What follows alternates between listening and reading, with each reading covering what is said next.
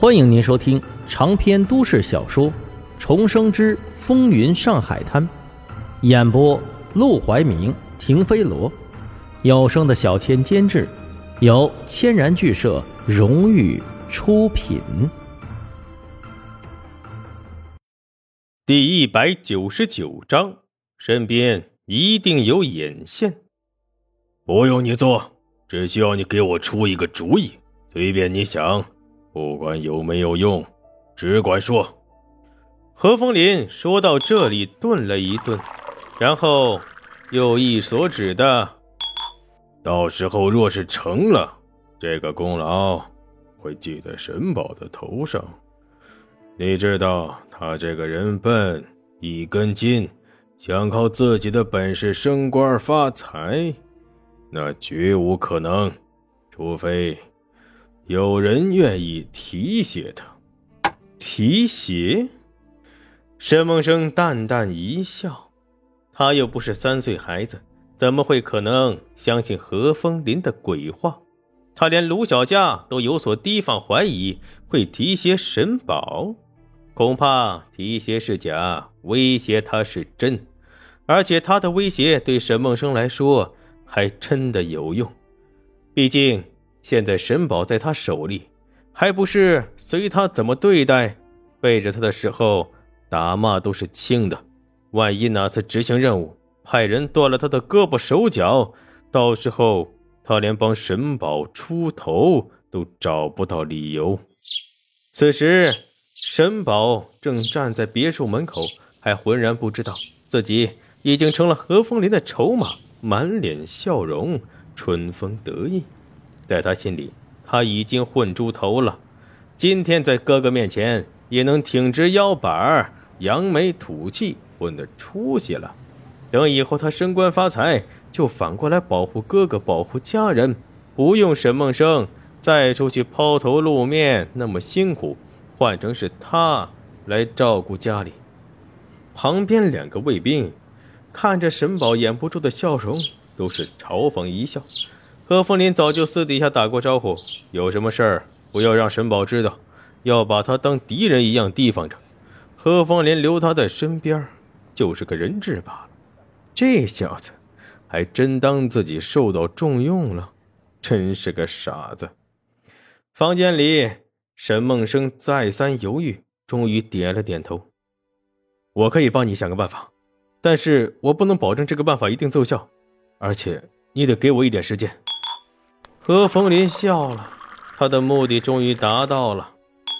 没关系，你不用着急，我可以给你七天时间，你慢慢的想。七天，听到这个时间期限，沈梦生没有感觉到一丁点的开心，因为他知道时间拖得越长，就说明何风林要杀的这个人地位越高，身份越重，越难办。好，你说吧，这个人是谁？何风林没有作声，抬手用手指蘸着茶水，缓缓的在桌子上写下一个名字：徐仁。看到这个名字，沈梦生心中狠狠的咯噔了一声。他已经预料到这个人肯定不好对付，却没想到会是如此大的人物。徐仁。一个不大不小的军阀头子，势力比起何风林或者有所不及，但是在江浙以及上海一带也颇有威望。不管怎么样，都是沈梦生平时连见也别想见到的大人物。他有些无法置信的看向何风林：“何司令，我何德何能，能杀得了这样一个人？” 呵呵，那我就不管了。我只知道你已经答应了我。说着，他竟然站起身来，朝门口拍了拍手。很快，他的两个卫兵就走过来，给他披上外套，拿起一些随身的物品。沈梦生，别忘了，几天之内，我等你的消息。沈梦生见他就这样走了，忙起身道：“你不见卢少爷了吗？”“不必。”我已经和管家留了话，让他晚上去家里吃饭。说着，他便大步流星的走出了别墅。沈宝跟在他后面，也很想回过头给沈梦生打个招呼，但想起在军队里学的规矩，拼命的忍住了。沈梦生跟到门口，目送着何风林离开，深沉的眼神。再看到沈宝因为还不熟练的正步走所表现出来的滑稽姿态，不禁微微一笑，但笑着笑着，眉头又皱了起来。如果仅仅是让卢小佳去他家中吃饭，何必亲自来跑一趟？多此一举，找个人传话不就行了？除非他来卢小佳的府邸，并不是为了来见卢小佳的，那……难道是为了来见他？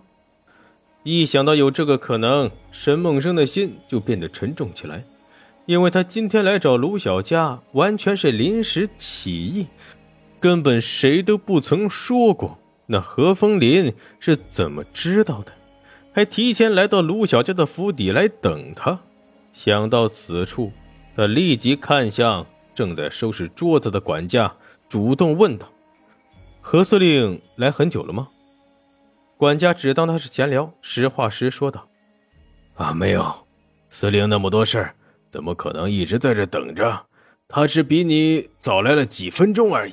这茶刚倒下，还没来得及喝第一口呢，你就来了。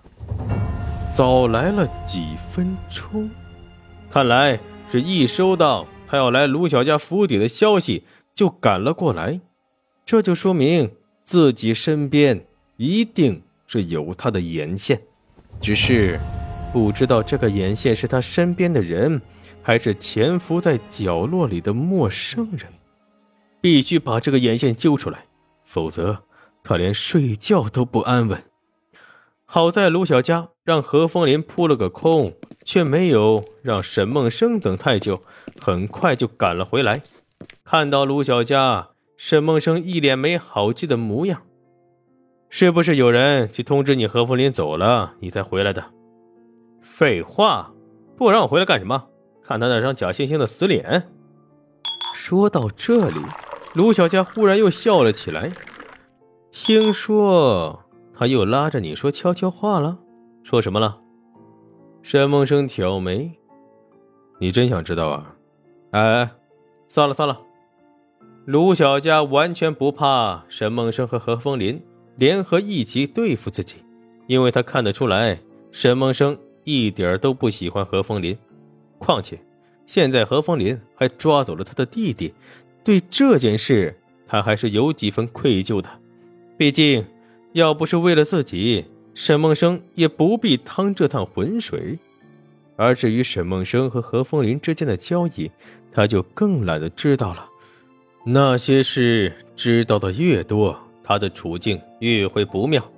沈梦生见他如此识时务，无奈的叹了口气，把两盒烟往桌子上一抛：“做好的样品，看看吧。没什么问题的话，我立刻通知工厂开始生产。”桌上的两盒烟其实只是两个空壳子，正像沈梦生之前说的那样，这烟他就不在乎里面的烟丝质量。只在乎包装，所以所谓的样品连根烟都没有。然而，本来对沈梦生概念嗤之以鼻的卢小佳，看到两个烟盒的包装时，竟然满眼的惊艳。行啊，小子，你这做的真别说，如果我在外边看见这样的烟盒，真能感兴趣买一盒来尝尝。